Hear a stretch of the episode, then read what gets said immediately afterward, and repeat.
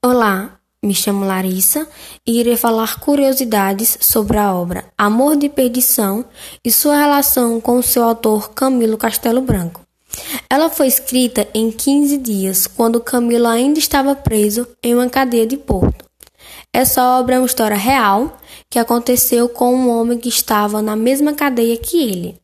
Esse homem se chamava Simão Antônio Botelho e ele era tio de Castelo Branco ele havia sido preso por homicídio.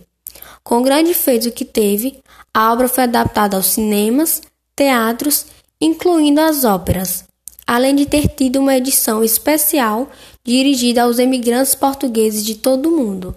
Com grande sucesso, ela foi a primeira obra portuguesa a obter um best-seller, impulsionando ainda mais Castelo Branco a escrever Amor de Salvação, um contraponto de Amor de Perdição é o romance português mais popular.